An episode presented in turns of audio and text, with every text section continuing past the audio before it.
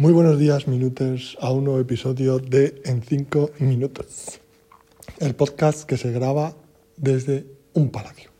Estoy aquí en, un palacio que se ha convertido en hotel, en una salita muy cookie, moderna y antigua a la vez, con su chimeneita, eh, sus grandes pilares y su moderna tecnología.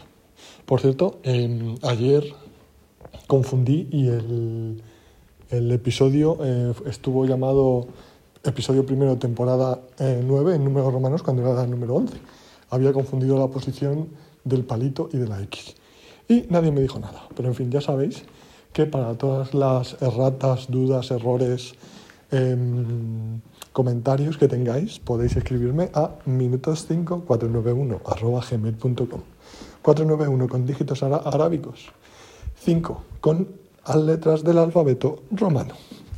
Eh, bueno, pues eh, hoy hemos seguido paseando por Cáceres. Mañana viajamos a un nuevo destino exótico que os revelaré en el episodio de mañana, así que manteneos conectados.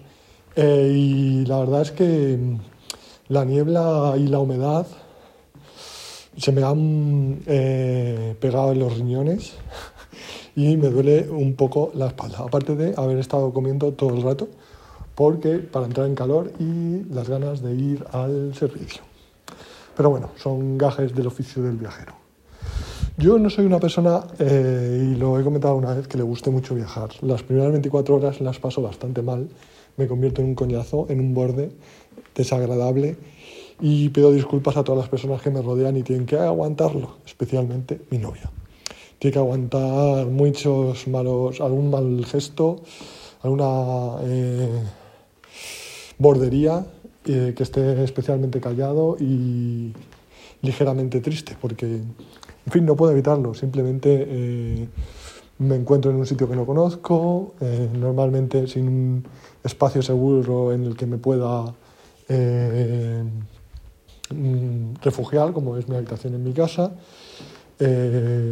mis rutinas se ven completamente alteradas y pues es una fuente de profundo estrés para mí y agotamiento y pues eh, mal rato. Esto pues eh, me da igual, ¿sabes? Decirlo en voz alta, que lo pueda escuchar quien quiera escuchar este podcast y lo pueda asumir como una debilidad. Pues sí, es una debilidad.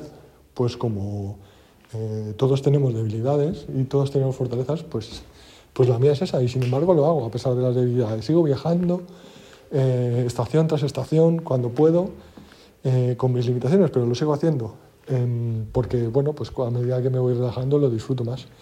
Y creo que em, em, solo eh, no hay que avergonzarse de las debilidades de uno. como decía en el Mercadel de Venecia el, el judío, que pues eh, como todos los hombres, si le pinchas, sangra. Entonces, yo entiendo que las debilidades, unas u otras, todas las personas las tenemos y, yo creo que hay que asumirlas y, oye, en cierto modo compartirlas para esperar que el comportamiento de los demás eh, se adapten y, faciliten pues que no, no, perjudiquen nuestro día a día eh, nuestras debilidades y esforzarse por superarlas.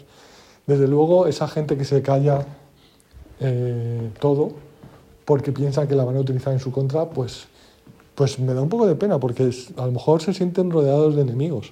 Es decir, si yo tengo una debilidad y eh, una persona que yo considero mi amiga, compañera, familiar, a la que se la he compartido, utiliza esa debilidad contra mí, pues inmediatamente pierde todo el poder sobre mí porque expulsaré a esa persona de mi vida para siempre y ya pues sus ataques no tendrán sentido para mí.